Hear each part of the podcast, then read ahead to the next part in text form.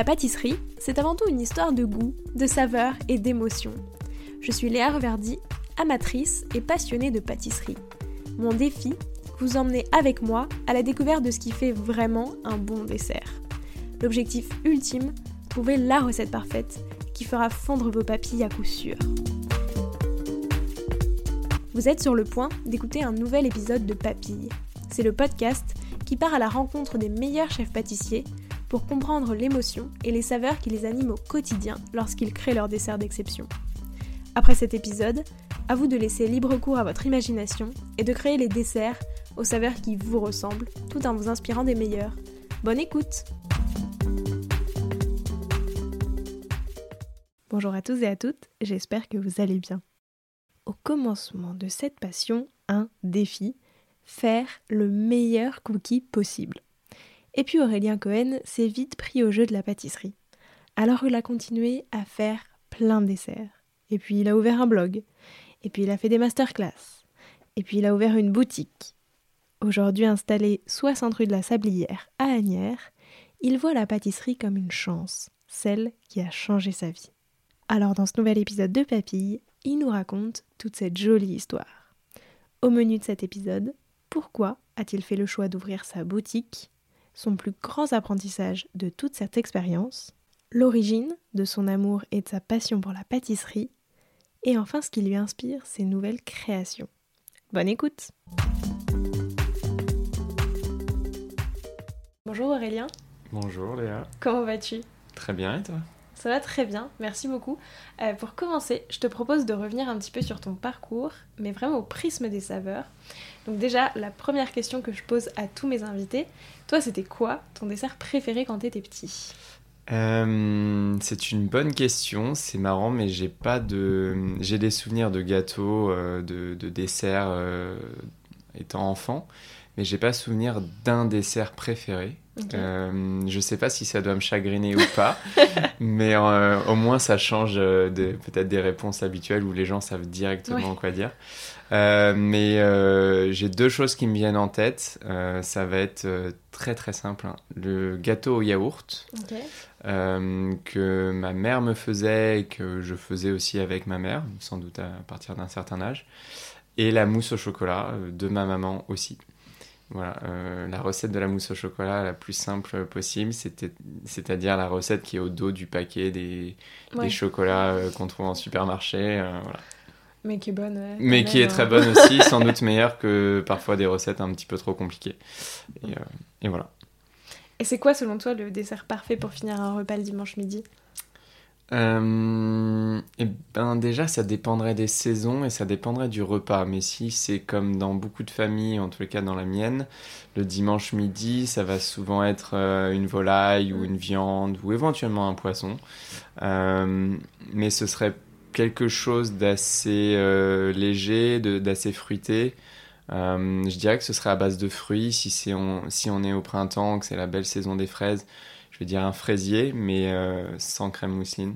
J'aime pas la crème mousseline, petit spoiler. Euh, donc plutôt crème diplomate et, euh, et sinon, je sais pas, une tarte au citron meringuée. Je pense que s'il n'y a pas trop de meringue et qu'elle est, qu'elle est bien équilibrée, c'est parfait. C'est vrai que t'aimes pas trop les crèmes classiques basiques, non? Parce que mm. je crois le Paris-Brest, tu le fais pas non plus avec une crème. Exactement. c'est pas forcément que j'aime pas, c'est juste que en fait, c'est marrant, c'est comme si c'était très très difficile de les de réussir à les faire euh, de manière très juste et euh, pas trop riche. Euh, et donc j'aime bien revisiter les classiques sans forcément que ça se voit. Et parfois j'aime bien que ça se voit aussi. Mais, mais c'est vrai que le Paris-Brest que, que, je fais, qu'on fait en boutique, bah, si on le voit comme ça, on croit qu'il est normal. Et en fait, il n'est pas si normal. Mais c'est vrai que, en plus, finalement, toutes ces crèmes, elles ont quand même été inventées il y a très longtemps. Enfin, en tout cas, elles appartiennent à une pâtisserie qui est quand même aussi assez datée. Et donc, c'est vrai que souvent, ça va moins avec la pâtisserie actuelle qui est plus légère, moins sucrée. Donc, euh, finalement, autant. oui, oui, mais après, euh, il faut savoir euh, s'approprier les choses.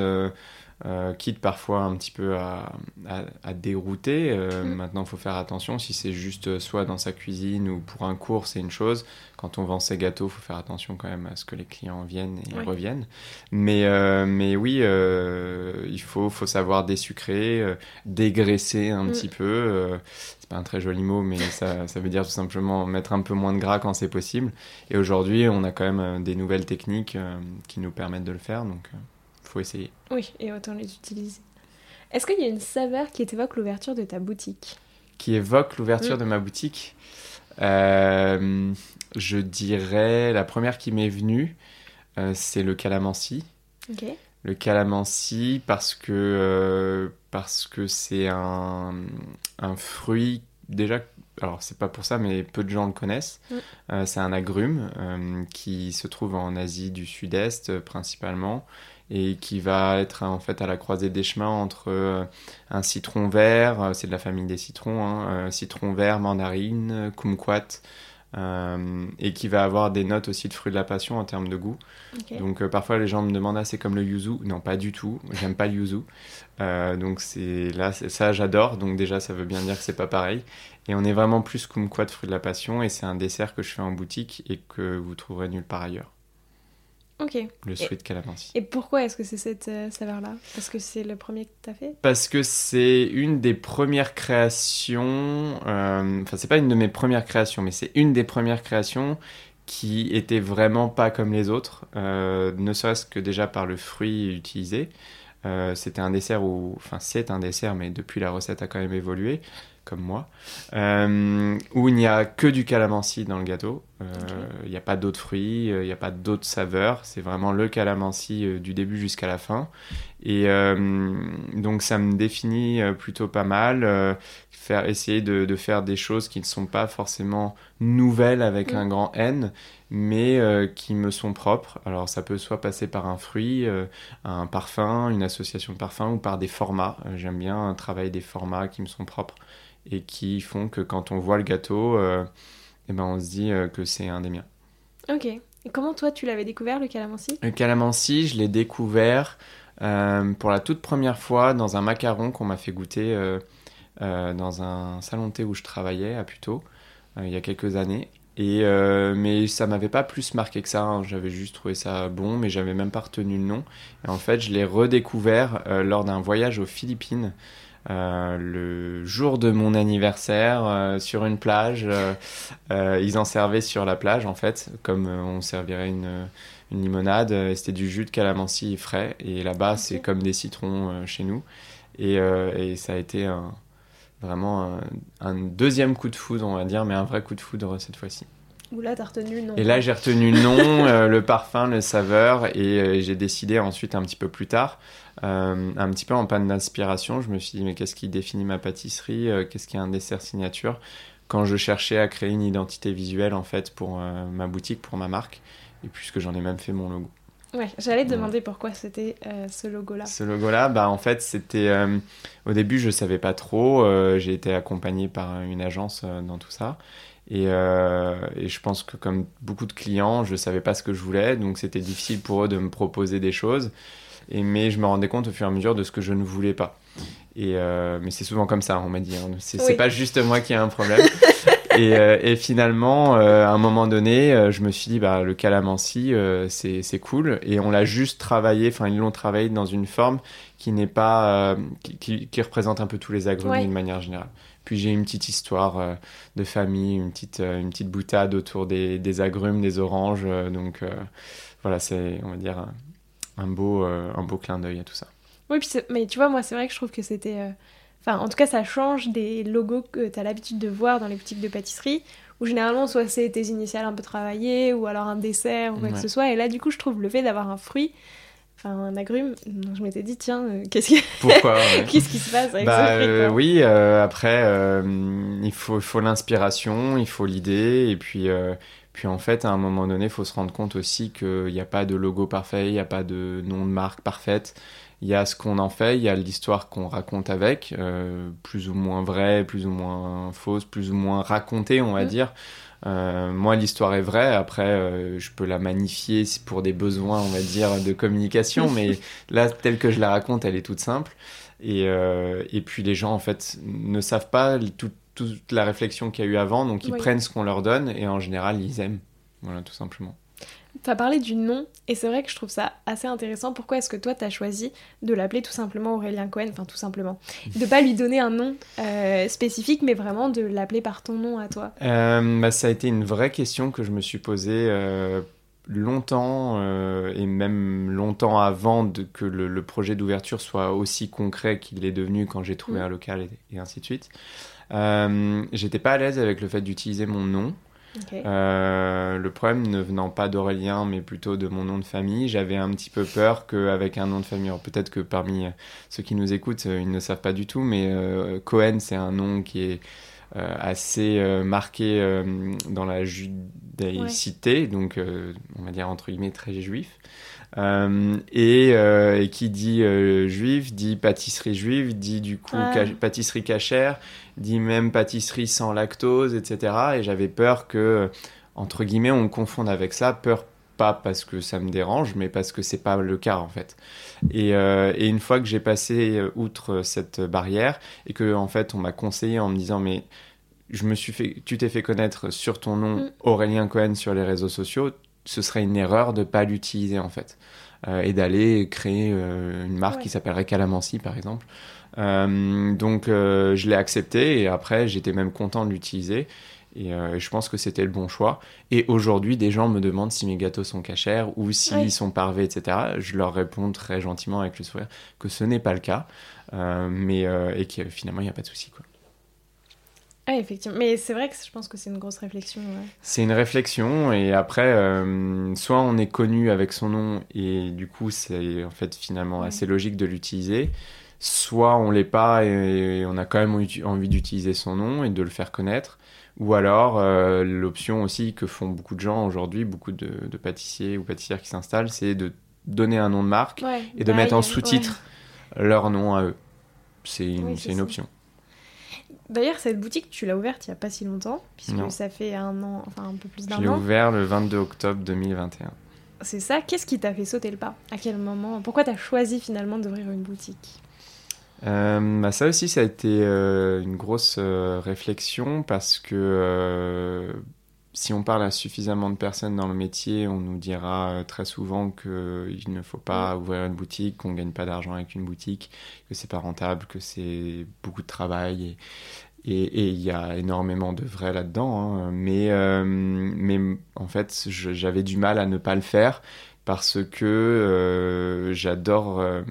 Ce que je préfère dans mon métier, c'est créer, transmettre et surtout euh, partager, mais pas uniquement mes recettes, partager mes gâteaux et permettre aux gens, à travers mes gâteaux, de se rassembler, de passer un bon moment. Et de temps en temps, si on a un petit peu de chance, de procurer une émotion, de plaisir, euh, parce que la personne adore euh, ce qu'elle mange. Donc, euh, et il n'y avait pas vraiment de meilleure façon de le faire qu'avec une boutique. Et donc, euh, donc ça s'est un petit peu imposé à, à moi. Après, il a fallu le penser de manière à ce que euh, je puisse essayer de contredire les gens qui me disaient de ne pas le faire. Tu regrettes aujourd'hui? Non, absolument pas. Et j'ai hâte euh, de pousser encore plus loin le curseur sur, euh, sur tout ce qui est boutique et, et pouvoir euh, proposer mes gâteaux à encore plus de monde. Oui, c'est- quand tu dis ça s'est imposé à toi, c'est après des années à faire des blogs, des masterclass et tout. Oui, Finalement, tu avais envie de passer aussi de l'autre côté où les gens peuvent vraiment déguster en live, enfin en vrai. En vrai, alors pas en live parce qu'on n'a pas la place non, bah de faire non, un petit salon de thé, mais, euh, mais ça viendra peut-être euh, dans le futur. Mais, euh, mais oui, oui, vraiment, parce que avant d'ouvrir ma boutique, l'étape juste avant, ça a été que je me suis mis à mon compte, j'étais auto-entrepreneur, je vendais mes gâteaux sur commande via mon site Ouais. internet que je fabriquais chez moi, dans une cuisine ménagère, aménagée comme il fallait au maximum, mais, et je donnais des cours. Et euh, c'était très frustrant de pas euh, toucher autant de personnes Mm. que je voulais. Quoi.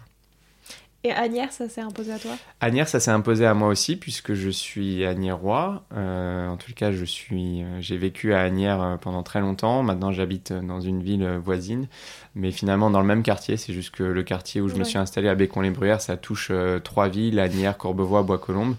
On est vraiment au bout. Et, et Bécon-les-Bruyères, oui, c'est mon quartier. Bah, là où on enregistre, on est à deux pas de la boutique. C'est là où j'ai vécu toute mon enfance. Donc tu la voyais pas ailleurs, quoi bah, pas la première. Euh, après, en dehors de cette histoire qui est tout à fait vraie et, plutôt jolie, euh, faut dire aussi que c'est là où j'habitais, au moment, c'est là où j'habite euh, au moment où je veux m'installer, euh, ouvrir ma boutique. C'est là où j'ai commencé à me faire une clientèle avec les gens qui me passent des commandes. Donc, j'ai déjà des gens qui me connaissent un petit peu. J'ai analysé aussi qu'il n'y a pas de pâtisserie sur mon créneau, on va dire haut de gamme sans être luxe et que donc il y a une carte à jouer. Voilà. Et après, il fallait trouver le local. Est-ce que ça a été compliqué de bah, justement de t'implanter entre guillemets, de, enfin pas de convaincre les gens, euh, tu vois, mais en tout cas de te faire connaître par le bouche à oreille à Agnières directement ou ça s'est fait assez naturellement? Je sais pas si ça a été compliqué. Euh, si c'est le cas, je m'en suis pas trop rendu compte, mais euh, non, ça n'a pas été compliqué. Euh, j'ai la chance que les, le jour de l'ouverture, euh, déjà les travaux ont duré un petit peu plus longtemps que ce que je souhaitais. Donc beaucoup de gens passaient devant et savaient que ça allait ouvrir à un moment donné. Donc ça, ça m'a aidé. Euh, les gens étaient très contents de voir un commerce qui sentait de qualité s'installer. La mairie m'a aidé à communiquer un petit peu sur mon ouverture. Et puis, euh, le jour de l'ouverture, euh, les réseaux sociaux ont fait que en deux heures et demie, on n'avait plus de gâteaux. Alors, on savait pas combien en faire, mais on en avait quand même fait beaucoup. Pareil le lendemain, le, week-end de l'ouverture. Donc ça, c'était super chouette. Après, euh, on est dans un petit quartier. donc, le bouche à oreille, ça fonctionne assez vite. Et les gens sont plutôt contents quand même parce qu'ils continuent de venir et de plus en plus nombreux. Donc, je vais dire que ça n'a pas été trop compliqué oui, j'ai eu de la chance. Ça reste euh, une banlieue qui est très très proche de Paris et quand même accessible très facilement. Donc en soi, tu peux, enfin, les gens peuvent venir depuis Paris en se disant voilà, je veux goûter. Les gens, j'ai des gens qui viennent de Paris et même de plus loin. Après, c'est pas mes clients du quotidien. Oui, c'est pas eux qui font que la boutique euh, fonctionne, euh, mais c'est en plus. Et par contre, ça peut être eux qui font parler de moi mm. euh, aussi eux-mêmes au travers des réseaux sociaux, parce que si eux m'ont connu sur les réseaux sociaux, il y a des chances qu'ils partagent euh, leurs avis. Et j'ai de la chance, en général, ils sont plutôt positifs, jusqu'à aujourd'hui. Pour l'instant, c'est quoi euh, ton plus grand apprentissage avec cette boutique? Tu vois, ou tes plus grands apprentissages, je sais pas, mais quelque chose que tu retiens. Ah, il y en a sans doute pas qu'un seul. Oui, j'imagine. je vais dire il n'est pas forcément sur la pâtisserie en elle-même, euh, mais il est plus. Euh, bah, c'est la première fois que je suis chef d'entreprise. j'ai aujourd'hui, on est 9 salariés. donc c'est presque le management. Mm. alors c'est peut-être pas la, la, réponse la plus sexy, mais c'est tellement important quand on a une entreprise, quand on a des salariés. Euh, j'en ai un certain nombre qui sont un peu plus jeunes que moi, d'autres qui ont le même âge, quelques-uns qui sont plus âgés. Donc, euh, donc c'est voilà, c'est particulier, mais j'adore ça. C'est vraiment génial. Alors, je préfère quand ça se passe bien. de temps en temps, forcément, il y a des, il y a des, il y a des, petits, euh, des, petites choses à désamorcer. Mais ça, c'est vraiment passionnant. Et, mais c'est un vrai challenge. Peut-être pas au quotidien, mais régulièrement. Et après, après c'est la la première année, il faut trouver son rythme de croisière. Moi, c'était une création. J'ai pas repris une boutique de boulangerie ou pâtisserie. Avant, c'était un caviste, donc il y avait pas du tout. Les gens n'étaient pas habitués, donc j'avais zéro client en ouvrant, on va dire, euh, sur lequel me reposer. Donc euh, chaque semaine, chaque mois, chaque jour de la semaine était différent et j'avais pas de base sur lequel me dire euh, oui alors on est mardi, je peux faire tant de gâteaux. Donc ça c'est un ajustement permanent et c'est super chouette. Ça, ça a pris combien de temps à peu près à ce que tu arrives en tout cas à te faire une idée de... je dirais euh, six mois à peu près. Et encore, finalement, je me suis rendu compte euh, presque six mois plus tard que c'était pas tout à fait juste euh, parce que il y a une vraie, il y a une vraie différence, il y a une vraie saisonnalité. en tous les cas, c'est ce que je constate. pas juste dans le type de gâteau qu'on propose, ça c'est évident. En tous les cas, si on a un petit peu de respect pour la planète et qu'on fait pas des tartes aux framboises en ce moment, en hiver. Mais non, c'est plus les gens consomment beaucoup plus de gâteaux à l'automne et en hiver. qu'au printemps et en été. Ah, j'aurais dit l'inverse. Eh ben voilà, moi aussi sans doute un petit peu. Moi je pensais que les fraisiers et les framboises ça allait faire consommer, mais il faut croire que le summer body passe avant tout. Euh, et euh, ça veut pas dire que ça fonctionne pas, hein, mais ça fonctionne euh, moins bien, différemment. Ça peut être toujours autant de grands gâteaux. les fraisiers c'est de la folie, mais, mais par contre au quotidien moins. Ok, moi j'aurais pensé vraiment que c'était l'inverse, dans le sens où tu dis que l'été c'est plus propice à se rencontrer, à faire des repas entre amis, en famille, et donc t'amènes un gâteau. Oui, mais alors les grands gâteaux éventuellement, euh, le week-end ça fonctionne très très bien, même en été. Mais par contre, tout ce qui est euh, le quotidien, ça beaucoup moins. Et puis après, euh, ça vient aussi sans doute, ça, s'ajuste en fonction de là où on s'installe. Hein. Si on est en plein Paris dans un quartier hyper touristique ou avec vraiment beaucoup de passages, c'est différent. Peut-être qu'on le sent un petit peu moins. Mais moi qui suis dans un quartier très euh, résidentiel, euh, bah, dès qu'il y a les beaux jours, dès qu'il y a des ponts, euh, il n'y a plus personne. Quoi. Donc les week-ends sont beaucoup plus calmes et finalement, je pense que ça s'explique aussi par ça. Très intéressant. Alors du coup, on va revenir un petit peu sur tout l'aspect plutôt créatif. Déjà, toi, quand est-ce que tu as choisi de faire la pâtisserie, de la pâtisserie ton métier? Euh, À quel point tu aimais ça avant Comment tu comment t'en faisais euh, Mon histoire avec la pâtisserie euh, a débuté sans doute plus tard que ce que beaucoup de gens racontent. être leur, leur histoire. Hein. moi, ça a débuté vers 18-19 ans. et ça a débuté par une passion pour les cookies et en fait une, quête de la, la recette euh, des cookies que je visualisais dans ma tête. Euh, et alors c'est très, très bête, hein, mais j'adorais à l'époque les cookies euh, que vendait la chaîne Starbucks. Euh, qui n'était absolument pas fait maison. Et, mais à l'époque, j'en étais pas forcément conscient. Moi, je pensais que c'était fabriqué. Euh. C'est pour dire à quel point j'étais pas forcément connecté à tout ça. Et euh, impossible, bien entendu, de trouver la recette sur Internet. surtout que d'un pays à un autre, c'est pas les mêmes. Et, mais j'ai commencé à tester des recettes de cookies et je me suis pris au jeu de modifier, bouger un curseur, le sucre, utiliser un autre sucre, plus de chocolat, les congeler, pas les congeler avant cuisson. Et euh, comme euh, ma, copine que j'ai rencontrée à l'époque et qui aujourd'hui ma femme était très gourmande et euh, s'est mise aussi un jour à me faire des macarons, j'ai trouvé ça génial, j'ai voulu en refaire. Et je me suis acheté un appareil photo et je me suis mis à prendre des photos. Et comme je suivais des blogs, bah, j'ai ouvert un blog très rapidement de recettes. Et donc ça a été un engrenage totalement positif et de, passion. Mais par contre, le déclic en disant je veux en faire mon métier, il est venu plutôt dans ma vingtaine, euh, je sais pas, j'avais 22 ans à peu près, et euh, je m'ennuyais un petit peu dans mes études. J'étais pas passionné pour le coup par mes études de gestion, marketing et ce qui est devenu ensuite de l'entrepreneuriat.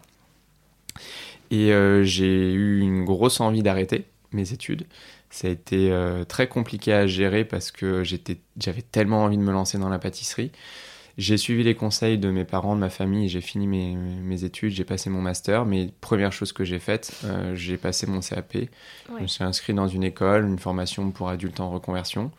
J'étais le plus jeune, j'avais 24 ans euh, dans, la, dans, la, dans la session. Mais euh, voilà, j'ai jamais exercé mon master en marketing, etc., dans, dans, dans une entreprise en dehors de mes stages. Et par contre, je savais qu'un jour, je voudrais être à mon compte et créer quelque chose. mais ça, c'était même avant de tomber dans la pâtisserie. Donc finalement, c'était une bonne excuse, la pâtisserie. Exactement. Les... En fait, la pâtisserie, ça a été une chance incroyable que, que, que ça me tombe dessus et que je m'y accroche, on va dire, euh, parce que ça m'a donné... Euh, en fait, ça m'a permis de, de, de faire d'une passion un métier. Mm. Et euh, alors, j'aurais jamais cru que je pourrais l'exercer de la manière dont je l'exerce aujourd'hui, que j'aurais des gens qui me suivent comme ça sur les réseaux sociaux au quotidien. Et ça, c'est génial.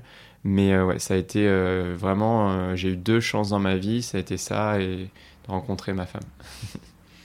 et finalement, ça s'est enchaîné. Enfin, En tout cas, c'est allé assez vite dans le sens où si tu commences vers 18-19 ans et qu'en fait à 22 ans, tu sais que ça y est, tu veux tout quitter pour la pâtisserie, c'est quand même. Bah, j'étais, j'en faisais en permanence.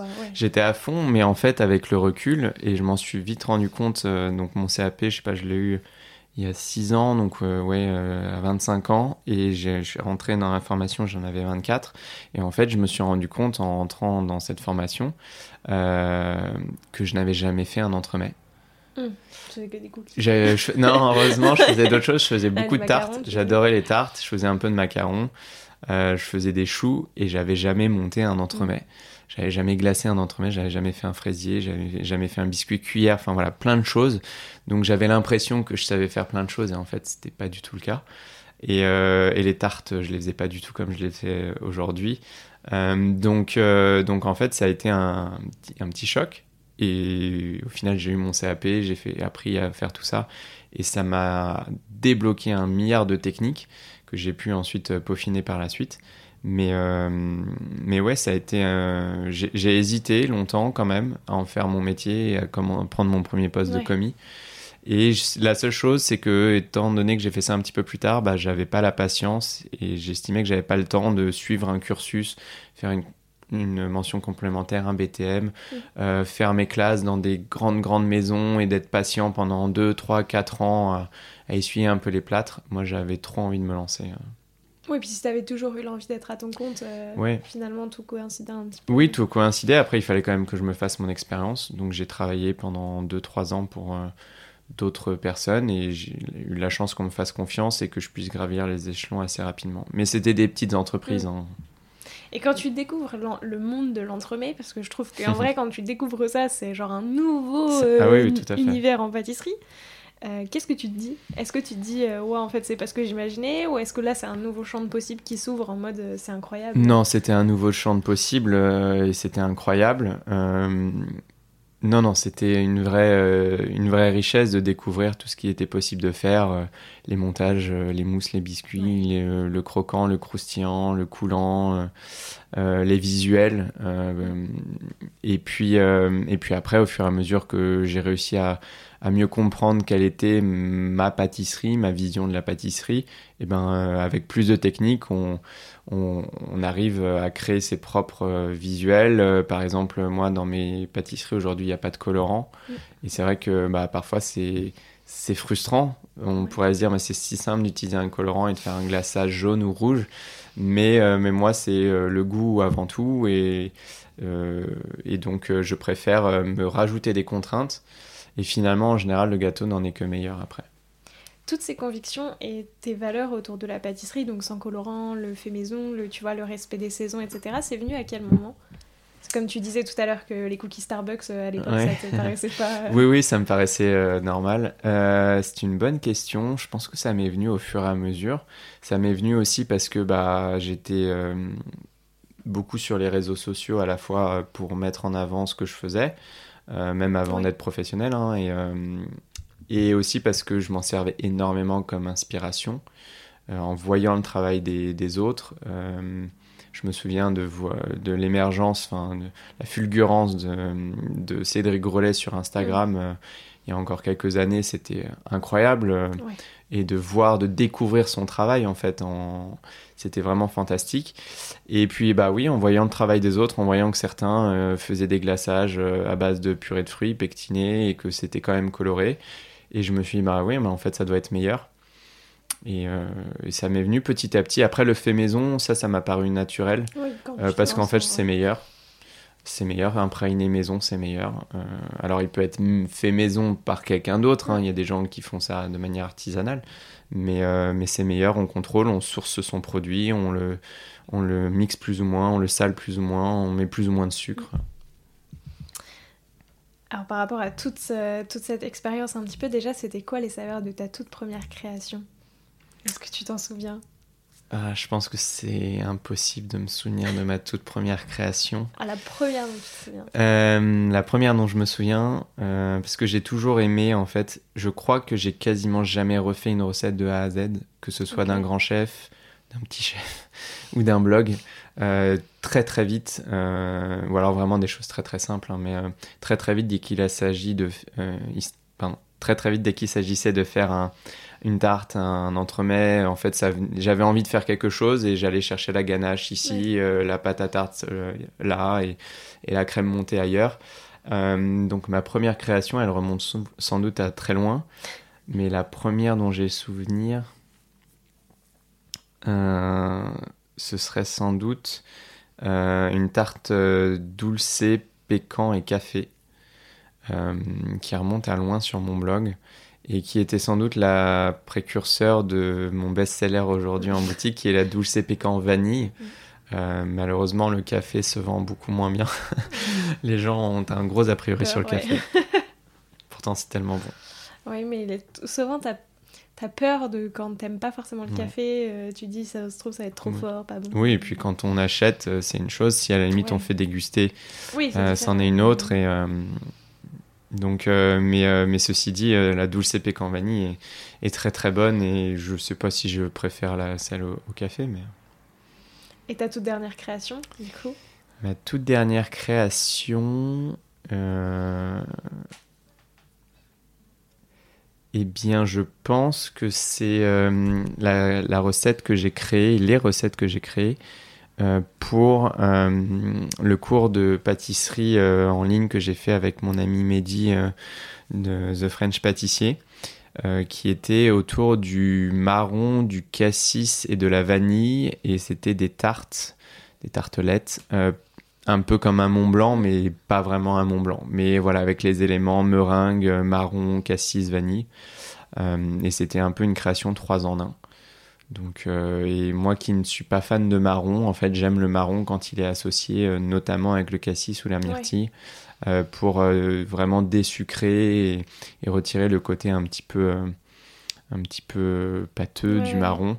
et le cassis qui est très acidulé, très parfumé, je trouve fonctionne très bien. Après, la, la, poire, ça marche très bien aussi avec. Ça, T'aimes pas le marron, mais c'est toi qui as choisi les saveurs de ces gâteaux? Oui. Et alors, en fait, mais j'aime pas le marron. Euh, en, soi, maintenant, j'aime ça, mais de base, le, marron, euh, la châtaigne, c'était pas du tout des choses qu'on mangeait euh, chez moi, que ce soit en sucré ou en salé. Donc, bah, comme beaucoup de choses qu'on découvre beaucoup plus tard, sur lesquelles on a potentiellement un a priori, euh, et ben on se dit qu'on n'aime pas. Et quand j'en parle encore aujourd'hui, je dis que j'aime pas ça alors que j'aime ça maintenant. Mais, euh, mais c'est pas, mon plaisir euh, premier. Et par contre, euh, je l'aime pas forcément tout seul parce que je trouve que le marron, si c'est pas sucré, bah, c'est un peu mm. bizarre. du coup, c'est un peu salé. Et si c'est sucré, bien souvent, ça l'est un petit peu trop à mon goût. Donc, ouais. Je suis 100% d'accord avec toi parce que c'est quelque chose que j'aime pas spécialement non plus. Mm. Et c'est vrai que je trouve que les seuls moments où ça passe bien, c'est avec soit un agrume, soit du cassis ou quoi. Ça marche bien avec les agrumes aussi. desserts qui m'ont un peu réconcilié avec le, la crème de marron, mais c'est vrai que. Mais après, euh, mais, mais j'aime le travailler.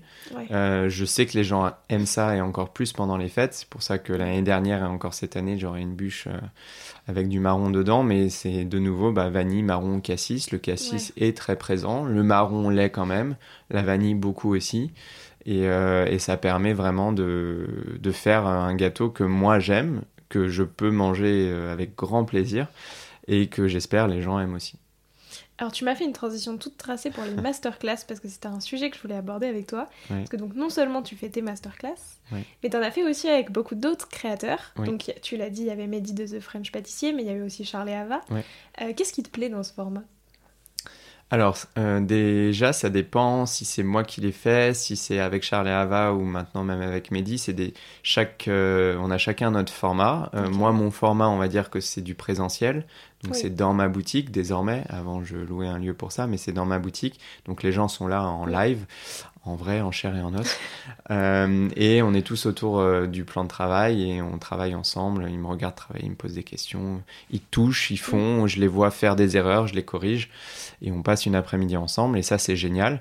Mais c'est limité et limitant dans le sens où je peux pas toucher autant de personnes que euh, via Internet que euh, bah, ça coûte plus cher pour les gens euh, qu'un cours en ligne, euh, ou en tous les cas en termes de ratio par rapport au nombre de recettes, ça, coûte plus cher. Et, donc ce qui est chouette, c'est que je peux toucher et je peux transmettre ma passion, mes connaissances, et je reste très humble sur ce que je sais de la pâtisserie et sur ce que je ne sais pas, mais au moins ce que je sais, je peux le transmettre. Et, euh, et ma vision de la pâtisserie, mes recettes, J'adore partager mes recettes, donner mes recettes, mm. parfois gratuitement sur mon blog et parfois je les fais payer aussi avec des cours. Mais euh, et, euh, et, moi j'ai démarré comme eux en fait, comme je te disais, moi je suivais des recettes, j'achetais des livres. Alors il n'y avait pas les formations en ligne il y a 12 ans ou il y a 10 ans, mais ou en tous les cas je les connaissais pas. Mais donc, je, connais les problèmes qu'ils rencontrent ou qu'ils vont rencontrer en, en, cuisine chez eux. Et donc, je peux les aider. Et aujourd'hui, j'aimerais tellement pouvoir être à leur place et aller à une masterclass, débuter la pâtisserie et qu'en 4 heures, on me montre, même en moins que ça, hein, mais en 4 heures, on me montre comment foncer une tarte, une tartelette, entre guillemets, parfaitement. Euh, comme nous, on le fait en boutique. Alors que moi, il m'a fallu des années et des années euh, parce que, euh, euh, sur un, blog, il n'y avait pas comment faire aussi bien. Quoi.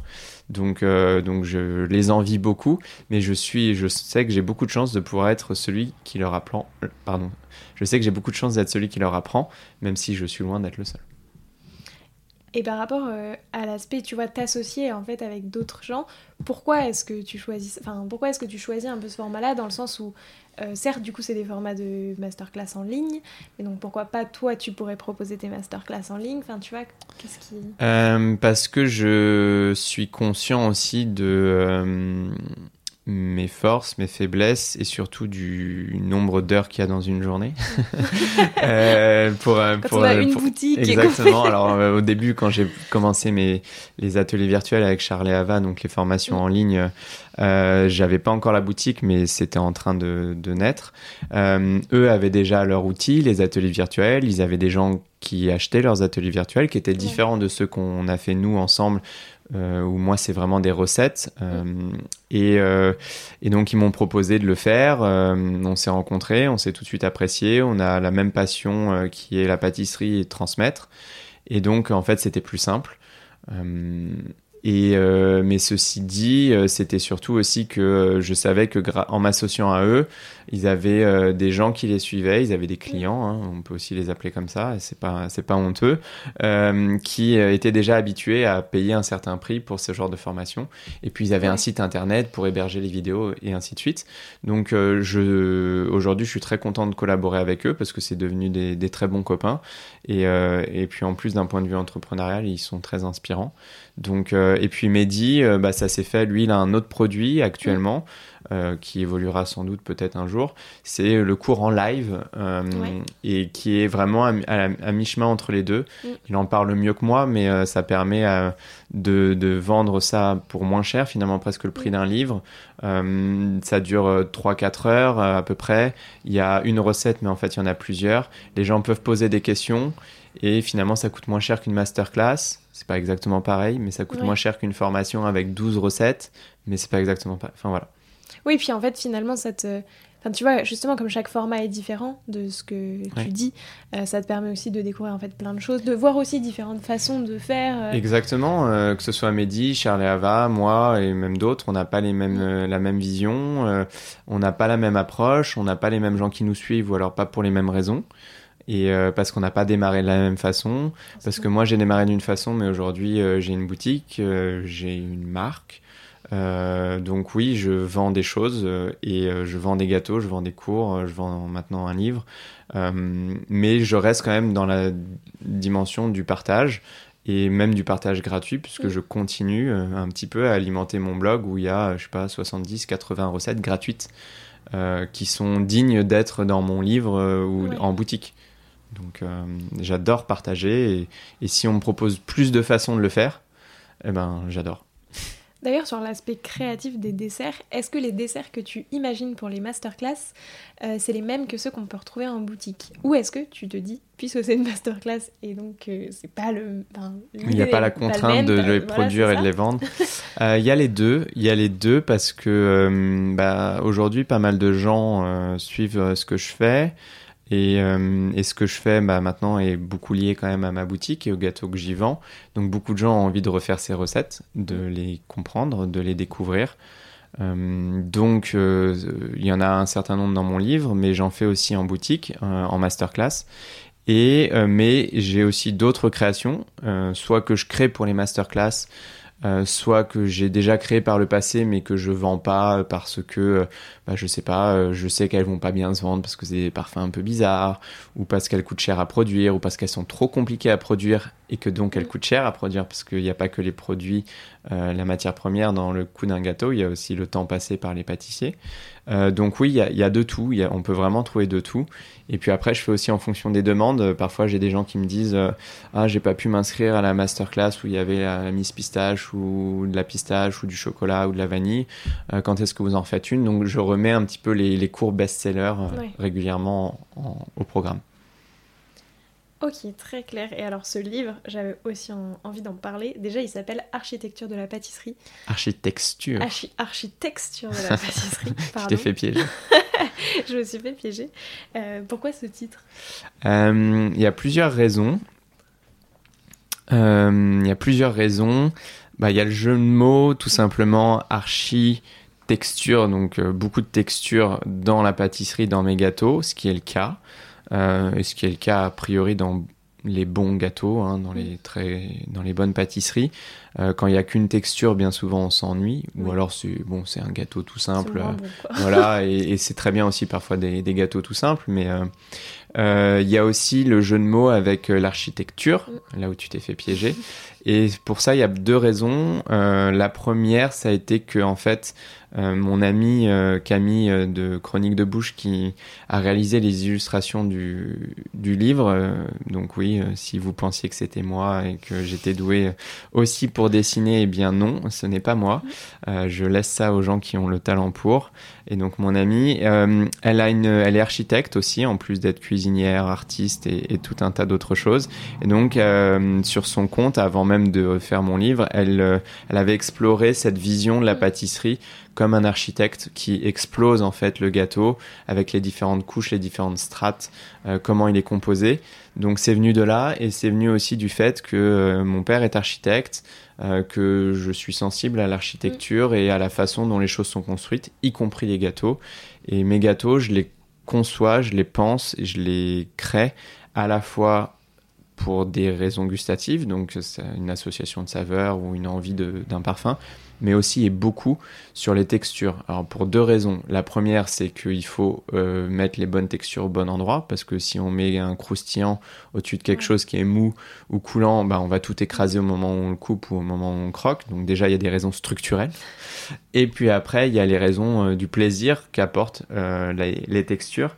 Et c'est pas moi qui l'ai dit, mais c'est un, un, chef, mais j'emprunte sa, sa, phrase les textures amènent à la réflexion sur le goût de ce qu'on déguste. C'est-à-dire, s'il n'y a qu'une seule texture et plusieurs goûts, euh, on va pas les comprendre. Tout va se mélanger. S'il y a plusieurs textures et un seul goût, et eh ben en fait, euh, ou, plusieurs goûts, hein, euh, le fait que d'abord ça croque ou ça craque, ensuite ça croque, c'est différent.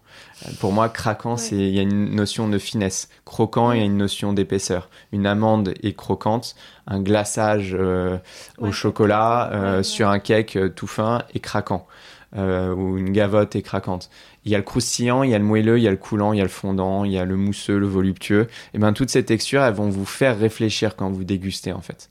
Et donc voilà, c'est vraiment un jeu de mots sur toutes ces notions-là et ça représente vraiment très très bien ma vision de la pâtisserie, de la création. Parce que du coup, aujourd'hui, quand tu crées un nouveau dessert, tu penses. Euh, ben, donc, oui, j'imagine que tu penses en termes de texture et d'architecture, mais du coup, par exemple, est-ce que. Euh, pas t'as des règles, mais tu dis un dessert il est bon quand il y a X textures différentes? Non, euh, j'avoue que je suis pas strict comme ça et je pense que si je l'étais, ce serait une erreur. parce que d'abord, ça dépend du type de gâteau, ça dépend de sa taille, ça dépend comment il est mangé, comment il est servi. Euh, donc il faudrait des règles différentes et puis les règles existent pour qu'on puisse les enfreindre euh, également de toutes les manières. Donc non, je réfléchis pas en termes de nombre de textures, euh, mais mais oui, si je prends par exemple un format qui est devenu un format signature chez moi et c'est le format des miss. Les miss c'est des tartelettes. qui sont un petit peu plus étroites et un peu plus hautes qu'une tartelette classique. Donc elles font normalement 6 cm de diamètre et 3 cm de haut. Ça, c'est la base. Et puis après, on vient pocher quelque chose par-dessus, ce qui fait qu'en fait, elle fait 6 euh, cm de haut presque. Euh, elle est coiffée comme une, une jolie, euh, une jolie demoiselle. et ben, je, la pâte, déjà, elle doit être croquante. Elle doit être très bien cuite. Elle doit être bien, bien croquante et le rester. Donc dorure et tutti quanti.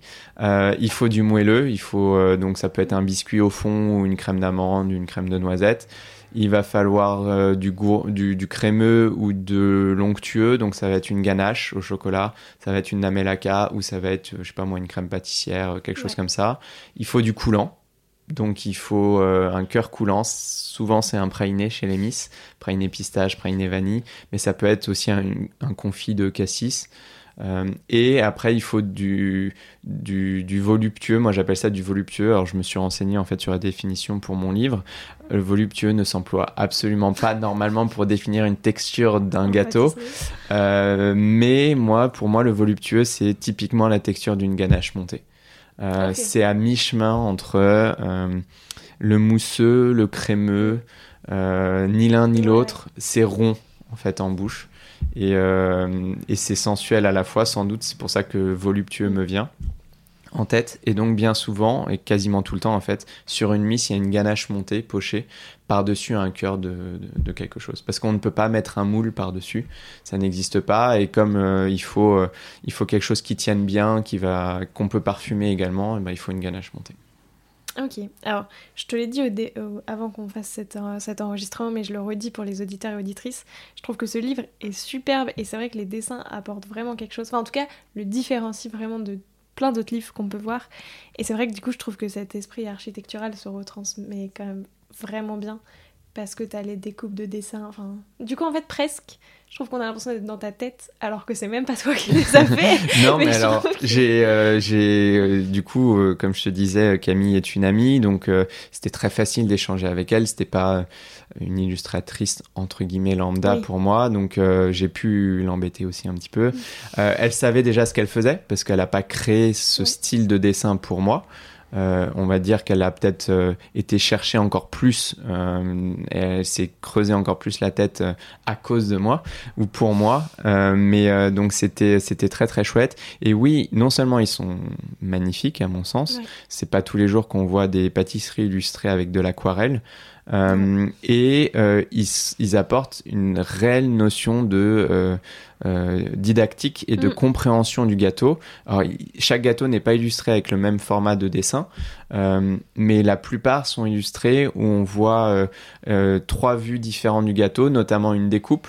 Chaque texture et chaque élément est, est indiqué. Il y a une petite légende et ça vous permet en fait de ne pas vous poser de questions, mais où est-ce que je dois mettre euh, le confit de calamansi dans le sweet calamansi. Vous le savez, c'est illustré. Je vous rassure, j'ai vérifié que c'était au bon endroit dans les dessins. Quand il y a eu des erreurs, on les a corrigées. Et, euh, et donc, vous comprenez.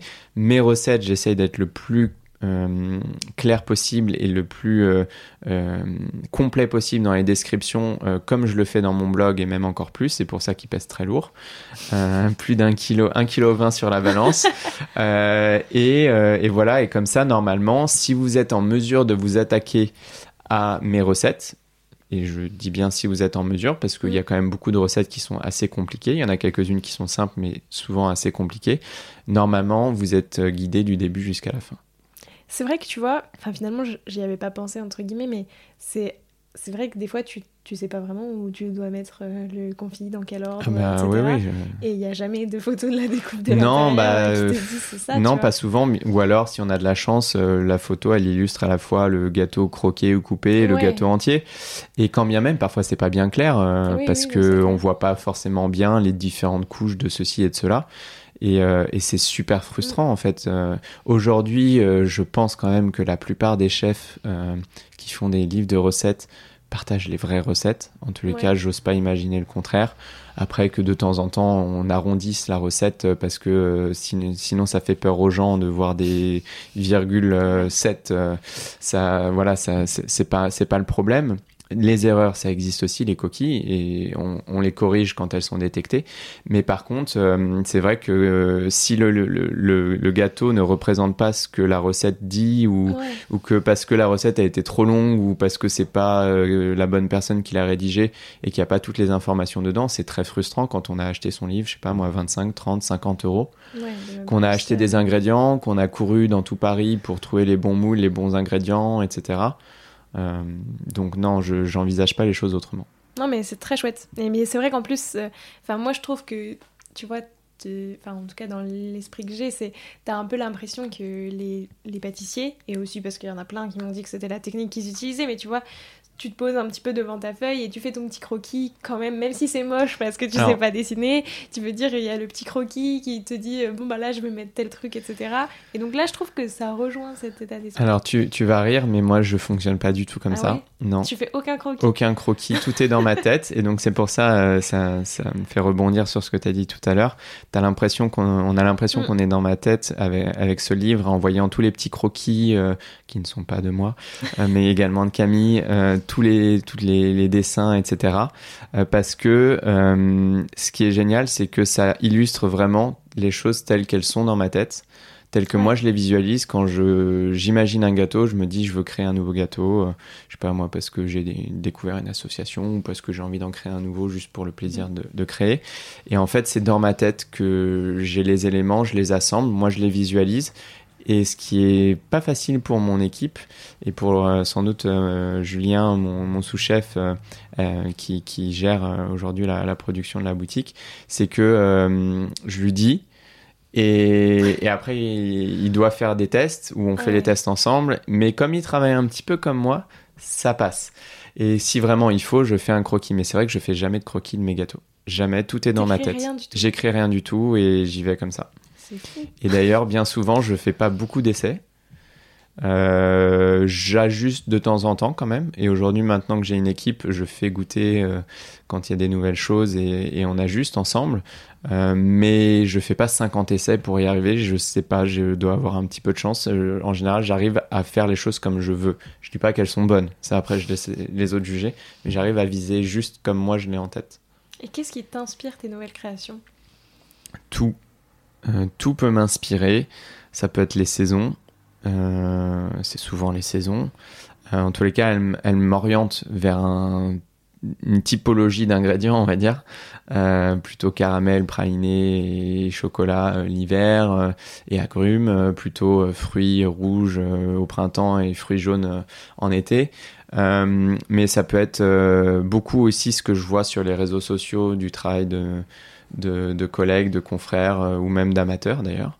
Euh, une association de saveurs, un, design, euh, un nouveau pochage, une nouvelle forme déguster aussi. de temps en temps, quand même, je vais goûter ce que font d'autres pâtissiers pour découvrir, ou même dans un restaurant. J'aime bien, dans un restaurant, prendre plutôt pas les choses que je sais que je vais aimer, mais les choses un petit peu différentes. Euh, sauf si vraiment j'ai envie de me faire plaisir. Ou alors j'en prends deux. Mais euh, donc tout peut m'inspirer et, euh, aussi les rencontres. par exemple, Mehdi m'a fait découvrir, du French pâtissier m'a fait découvrir l'association Framboise Verveine. Je connaissais pas, je connaissais la, la verveine avec la pêche, avec, mais pas du tout avec la framboise. Et pour, pour moi, ça a été un gros coup de foudre. Et quand il m'a fait goûter son gâteau euh, qu'il faisait en cours à, la boutique, parce qu'il tournait ça à la boutique, euh, je lui ai dit bah en fait on ça te dit qu'on le mette en vente parce que je voulais absolument que les mes clients en découvrent quoi. Et euh, ça a été un gros succès donc.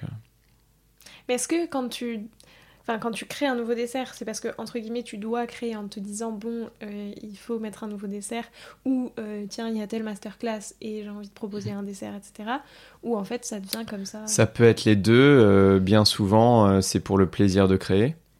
Parce que je te disais, moi, les, choses que j'aime le plus dans mon métier, dans ma passion, et ce qui me passionne, donc, c'est créer des gâteaux, imaginer des gâteaux, transmettre et et, euh, et donc, euh, donc ça peut être les deux. Ça peut être effectivement, là je réfléchis euh, au programme des masterclass pour janvier-février.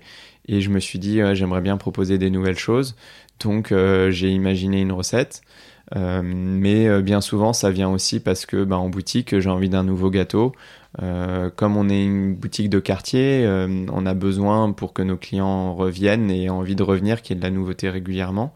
Donc il n'y a pas un calendrier fixe. C'est pas toutes les semaines, c'est pas toutes les deux semaines. Parfois il y en a deux d'un coup, parfois il y en a pas pendant deux semaines. Mais euh, donc euh, ça, ça peut être motivé par un besoin ou surtout par une envie. Oui, c'est ça, parce que malgré tout, t'as pas de deadline euh, de te dire, bon, en fait, dans tous les cas, il faut que je propose un nouveau dessert, donc vite, il faut en créer. Non, j'ai pas de deadline. Non, j'ai pas de deadline de ce point de vue-là, mm. si ce n'est éventuellement quand il y a la fête des mères, la Saint-Valentin, Noël. Mais en soi, pour ça, j'ai pas forcément besoin de créer des nouvelles choses. C'est juste que j'aime pas refaire les mêmes choses. Euh, ça me dérange pas qu'en boutique, et ça me fait plaisir, la Miss Pistache, euh, on l'a depuis l'ouverture, on l'aura toujours. Euh, sauf si un jour il n'y a plus de pistache sur la planète, ce qui serait très très triste. Mais tant qu'il y aura des pistaches, il y aura de la Miss Pistache. Et, et ça, je suis, j'adore qu'elle puisse y être tout le temps. Par contre, la recette a évolué. Euh, depuis sa création il y a quelques années et même depuis l'ouverture de la boutique parce que, euh, parce que j'évolue en tant que pâtissier et que je me rends compte que ça peut être meilleur, en tous les cas à mon sens, si je modifie ci ou ça. Très très clair. Ça représente quoi pour toi la pâtisserie? Une chance, euh, beaucoup beaucoup de chance d'avoir découvert cette passion parce que ça a changé ma vie. Mm. Euh, et, j'ai énormément de chance d'être euh, dans la situation dans laquelle je suis. Je dis pas qu'il n'y a pas eu du travail, forcément, mais beaucoup de chance que, je sais pas, moi j'ai percé sur Instagram avec mes photos, mes vidéos, que, que, que j'ai pu en faire mon métier, que, que ce soit toujours une passion, que je pense que ça le restera toujours. Et euh, donc c'est une vraie chance euh, d'avoir découvert la pâtisserie, que ça me soit tombé dessus comme ça. Donc euh, j'adore ça et, j'ai envie de, de faire plein de choses avec ça et de, de découvrir plein d'autres choses aussi parce que j'adore la pâtisserie et je me j'ai envie de découvrir aussi tout ce qui tourne autour et ça peut être par exemple la chocolaterie. Ouais. Ça, ça fait partie. On se sert du chocolat pour faire de la pâtisserie, mais c'est quand même un métier différent et, euh, et donc j'ai encore beaucoup beaucoup de choses à apprendre et je pense que je m'ennuierai jamais tant que je ferai de la pâtisserie. C'est ça tes prochains objectifs?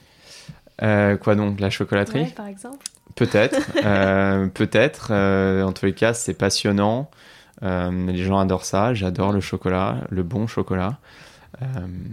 et donc oui, c'est c'est quelque chose auquel je réfléchis. Merci beaucoup. Euh, je te propose de te prêter au jeu du questionnaire de Proust des saveurs maintenant. Déjà, si toi, t'étais un de tes desserts, tu serais lequel? Ah, c'est une bonne question. Euh, de tous les temps, hein, ouais, ouais, ouais, ouais. euh, je vais partir sur une saveur, enfin qui est représentée dans un de mes desserts, qui est la tartelette latte macchiato. Euh, c'est un de mes desserts, je pense, les plus accomplis en termes de, de création de saveurs, de mariage de saveurs, de texture, et qui malheureusement est l'un des plus incompris. Alors en soi, il est très bien compris par les gens qui le dégustent, mais le problème c'est qu'il est au café, mm. et que les gens n'ont pas envie d'acheter les gâteaux au café. Donc euh, on l'avait à l'ouverture, il est dans ma formation sur les ateliers virtuels euh, des tartes. Et c'est un dessert, quand les gens le refont, ils adorent. Même les gens qui n'aiment pas le café, 90% des gens qui n'aiment pas le café adorent la latte macchiato. Mais les gens n'ont pas envie de l'acheter si on, ne leur donne pas à goûter. Quoi. Donc euh, je suis le latte macchiato le meilleur mais l'incompris. Il y a un vrai problème autour de cette histoire des desserts. Ouais, ouais, ouais, tout à fait. Mais tous les pâtissiers le disent. Après, euh, en soi, je pourrais quand même le faire et savoir que je vais pas en vendre beaucoup. Mais, euh, mais bon, c'est c'est dommage. Alors, euh, il faut il faut que je trouve. mais pour ceux qui se posent la question maintenant que j'en parle, qu'est-ce qu'il y a dans une latte macchiato Dans une tarte latte macchiato, il y a une pâte sucrée, donc une pâte à tarte, un praliné au café, un caramel salé un crémeux chocolat au lait Givara infusé au café. Donc c'est un goût de café, un parfum de café, mais c'est sur une base de chocolat au lait, donc c'est très très doux. Et une ganache montée à la vanille, le tout saupoudré d'un petit peu de cacao en poudre. Donc c'est vraiment euh, latte macchiato, caramel, vanille, chocolat, café. Mais c'est vrai qu'on a vraiment. Enfin, la plupart des gens ont vraiment une trop mauvaise image du café, quoi. Ouais. Alors que. Alors que qu'il faut pas, après, qu'on n'aime pas. euh, Il y a des gens qui n'aiment pas en boire et qui aiment en manger. Il y a des gens qui n'aiment ni l'un ni l'autre et il y a des gens pour qui c'est l'inverse. Mais euh, voilà, si un jour je refais la latte macchiato, goûtez-la. Ou si vous avez la recette, elle est dans mon livre aussi. Testez-la et vous verrez, euh, elle est très très bonne. C'est quoi le gâteau d'un autre pâtissier ou d'une autre pâtissière que tu aurais bien aimé avoir créé? Dans le sens où quand tu l'as vu, tu t'es dit waouh, cette idée est incroyable, j'aurais bien aimé y penser. Euh, il y en a sans doute beaucoup, beaucoup. Oh, la première qui te vient. Euh, première chose qui me vient là, c'était c'est les fruits de Cédric Grolet. Ouais. Euh, c'est, je pourrais en citer d'autres, hein, mais là c'est le premier qui m'est venu, donc on va parler de ça. Pour moi, c'est- enfin, c'est littéralement génial. C'est vraiment digne du génie, euh, euh, que ce soit euh, d'un point de vue technique, visuel, et du coup les deux sont liés, et gustatif bien souvent. Après, c'est comme tout, tous ces fruits. D'abord, je les ai pas tous goûtés malheureusement, ou heureusement, je sais pas, pour ma santé. Mais, mais non, tous ne me plaisent pas autant les uns que les autres. Et il y en a que j'adore et d'autres moins. Et, si un jour il goûte mes gâteaux, sans doute qu'il pensera la même chose. En tout cas, j'espère qu'il y en aura quelques-uns quelques qu'il aimera. Mais euh, non, mais c'est génial. Et en plus, c'est génial d'un point de vue technique, visuel. Et puis, ça lui, euh, d'un point de vue, euh, en plus. même marketing, même si peut-être qu'il l'a pas pensé comme ça, comme tel au départ, je ne pense pas. Mais en tout cas, ce qu'il en a fait derrière, Mm. c'est ouais, ça relève du génie. Ça a marqué un tournant quand même. Ça a marqué un Mm. tournant dans sa carrière, ça c'est évident, euh, mais surtout dans la pâtisserie, parce qu'en plus c'est arrivé à un moment donné où, euh, où euh, les réseaux sociaux et surtout Instagram, qui était dédié à la photo, euh, explosaient et, euh, et il a explosé avec et, et c'est génial. Mais je pourrais en citer d'autres. hein. J'aimerais tellement être celui qui a inventé, je sais pas moi, le, le, le millefeuille. Je sais pas qui Ouais. l'a inventé, je sais pas si on sait, mais le millefeuille, euh, ou même l'éclair, des... et pour le coup là, c'est des choses beaucoup plus simples. Mais c'est Oui. génialissime aussi puisqu'on en mange encore aujourd'hui et on continue de les réinventer. C'est clair, c'était des bonnes idées parce que tout le monde. bah, tout le monde les a con- les a continués donc. oui, euh, t'imagines pas euh, genre une, pâtisserie-boulangerie classique Non. sans éclair quoi. Mais la noisette de Cédric Grelet, la première, Ouais. qui pour moi reste la meilleure euh, parmi les deux, je crois que j'ai goûté. Ouais, ça si je l'avais créé. euh, Moi aussi, je me serais fait tatouer une petite, une petite noisette sur le, le poignet, je pense. Euh, c'est quoi toi ton péché mignon? Euh, En pâtisserie, puisque je suis très salé aussi, mais euh, je pense que j'ai plus souvent envie de salé que de sucré. Est-ce que c'est pas parce que tu fais que du sucré toute la Non, je pense pas. Je pense que j'ai. Enfin, peut-être, hein, peut-être que les deux sont liés, mais. non, en pâtisserie, ça va être le praliné. Et la fleur de sel dans le praliné, ou en tous les cas, le praliné avec de la fleur de sel. Euh, les manières, il y a qu'à voir la, la composition de mes gâteaux. C'est pas juste parce que là, on rentre dans l'hiver. Il y a beaucoup, praliné. beaucoup de pralinés. euh, il n'y en a pas forcément beaucoup dans le gâteau. Il y en a ce qu'il faut. Et, euh, mais euh, ouais, le praliné, j'adore ça. Et le praliné fait maison, euh, avec pas trop de sucre. En général, nous, nos pralinés, on les fait, euh, on a 70% de fruits secs et 30% de sucre. Donc c'est difficile de, de, de faire moins de sucre que ça et d'appeler quand même ça un praliné. Quoi. C'est quoi la dernière saveur que t'as découverte et aimée? C'est une bonne question. Ce qui me vient, mais ça- du coup, ça va être en salé, mais ça pourrait se travailler en sucré aussi. Ça se travaille en sucré. Euh, dernière chose qui me vient en tête, euh, ça a été, euh, bien sûr, je connais cette saveur et tout le monde la connaît, mais ça a été l'olive. Euh, travaillée dans un plat, donc en salé, par le chef euh, de Lousteau de Beaumanière, euh, Glenviel Glenviel. Merci, je sais pas pourquoi je- j'avais un gros gros trou.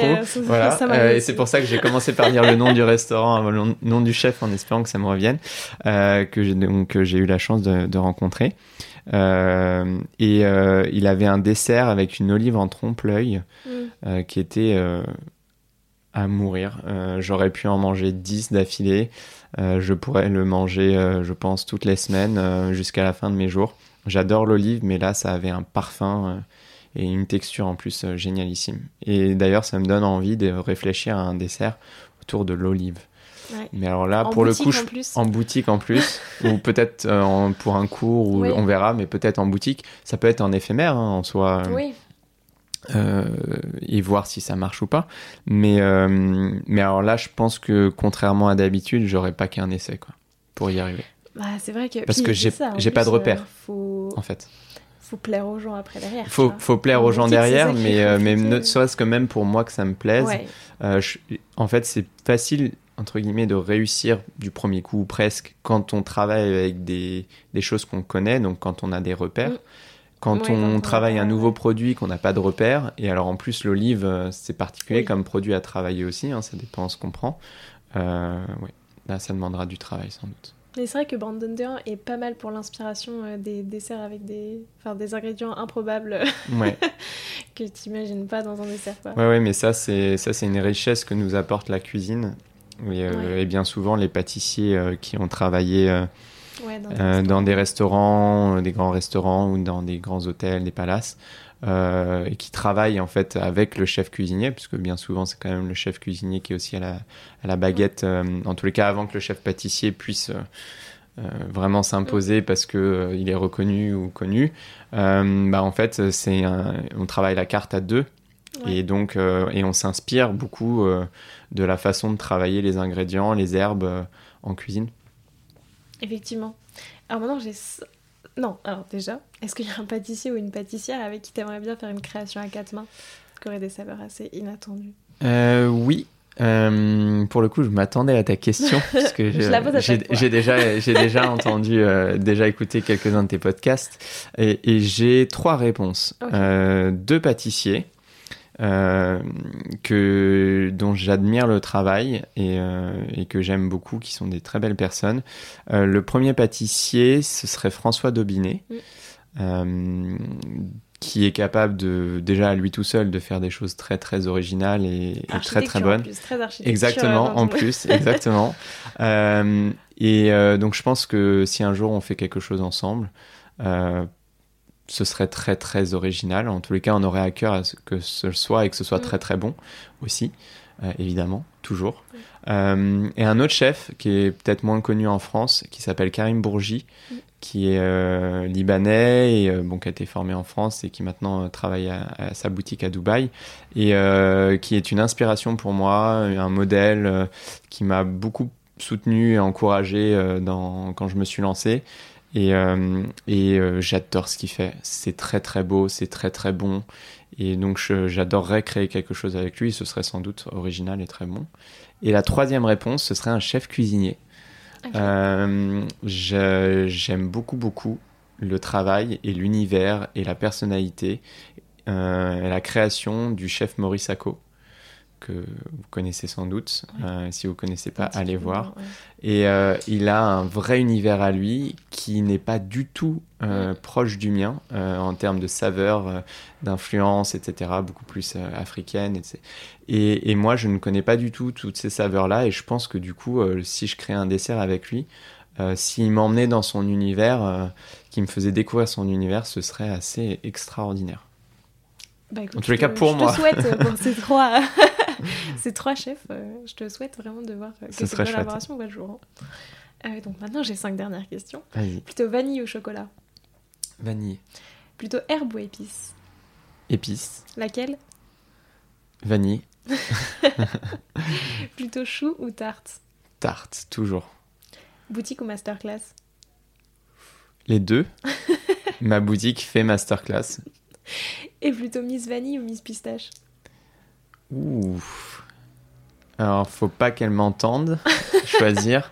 Euh, je dirais plutôt Miss Vanille parce que parce que ça, j'adore la pistache, mais il y, a- il y a des fois où j'en, euh, enfin parfois j'en aurais pas envie parce que Mm. c'est quand même plus riche. Ouais. La Miss Vanille est plus légère et, euh, et en fait la- elle passe partout. Et telle que je la fais en boutique aujourd'hui, elle me frustre beaucoup. Pourquoi? Parce que je peux pas mettre autant de vanille que je veux. Parce, Ah que si- bah, parce que sinon, euh, le coût serait. oui. Et donc le prix du gâteau serait euh, très très très très cher. Euh, donc, mais la vraie vraie mise vanille dans ma tête, il y a deux ou trois fois plus de vanille et peut-être même un, un mix de vanille Madagascar, Tahiti, Papouasie euh, pour pour la sublimer encore. Elle ne serait que meilleure. Est-ce que ça, t'as pensé à le faire pour le proposer en masterclass? Euh, non, j'ai pas pen- forcément pensé à le faire euh, en masterclass parce que euh, Après, Je, après, après sais déjà que les gens ont parfois du mal à trouver de la Ouais. bonne vanille. euh, alors si en plus on leur dit qu'il en faut trois différentes et que c'est de la vanille de Tahiti qui coûte Ouais. euh, deux fois et demi plus cher que la vanille de Madagascar qui coûte déjà très cher. Euh, par contre, ça je leur dis. Je peux leur dire, euh, si vous avez envie, utilisez une autre vanille, testez, mettez-en plus. Euh, surtout, ne jetez pas vos gousses de vanille, mettez les gousses Ouais. séchées euh, dans votre praliné et ainsi de suite, ça parfume différemment. Mais, mais ça, ça pourrait être le cas, oui, en masterclass. Super. Bah écoute, merci beaucoup. C'était passionnant. J'ai une dernière question que je demande à tout le monde. Est-ce que Oui. tu aurais un défi pâtissier à me lancer, à lancer à tous les auditeurs et auditrices qui voudraient le refaire? Oui, j'aurais un défi qui serait de dire euh, si vous êtes à même de le faire, euh, si vous avez les outils, Mm. les compétences, créez votre propre miss, donc votre propre tartelette euh, comme, les, comme les miennes, avec les saveurs qui vous plaisent. soit mono-saveur, entre guillemets, mais travailler le produit à fond, soit une association de saveurs. Euh, créer une miss, euh, recherchez un petit peu ce qu'est une miss chez, chez moi, vous comprendrez le format, le cœur coulant et ainsi de suite. Vous trouverez même des recettes sur mon site. Et si vous n'êtes pas à même de la créer, parce que vous avez encore peur, vous vous sentez pas à l'aise avec la création vraiment, reproduisez-en une, Mm. entraînez-vous au fonçage, au pochage, comprenez le jeu des textures, pourquoi, euh, pourquoi je pense un gâteau comme celui-ci euh, euh, plus haut, Ouais. pour pouvoir mettre plus de choses, et, et, euh, et ensuite créez la vôtre. créez votre miss. Merci beaucoup pour ce défi. Euh, et puis merci beaucoup pour ton temps, c'était passionnant. Avec plaisir. Je te laisse le mot de la fin. Est-ce qu'il y a quelque chose que tu voudrais ajouter pour clore cet épisode? Si vous écoutez ce podcast, c'est que probablement vous êtes euh, un petit peu passionné de pâtisserie. voilà, déjà, alors non, je parlais, je pensais pas à moi, je pensais mais- vraiment à la pâtisserie en général. Vous êtes fan de pâtisserie, euh, bah, continuez, euh, passionnez-vous, découvrez, allez goûter euh, les, le travail de gens que vous ne connaissez pas, refaites des recettes et, et, et continuez cet engouement pour la pâtisserie générale. On ne fera que accueillir davantage de, de gourmands et de passionnés et- et on s'amuse bien tous ensemble. Et n'hésitez pas à passer par Bécon les Bruyères quand même pour aller découvrir. ou, ou sur mon site et, et voilà Bah, merci beaucoup. avec plaisir à bientôt J'espère que cet épisode vous a plu et nous on se retrouve la semaine prochaine en compagnie de Benoît Charvet. Prenez soin de vous.